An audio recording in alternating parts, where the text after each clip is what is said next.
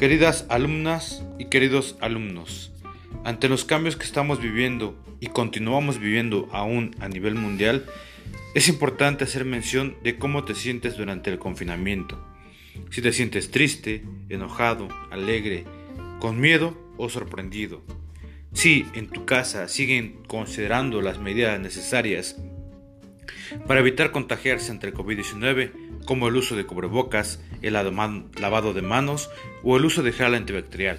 Por lo tanto, en CODEF te invitamos a seguir realizando las actividades del cuadernillo del estudiante, que será de beneficio para tu salud. Recuerda, lo más importante eres tú y tu salud. Cuídate.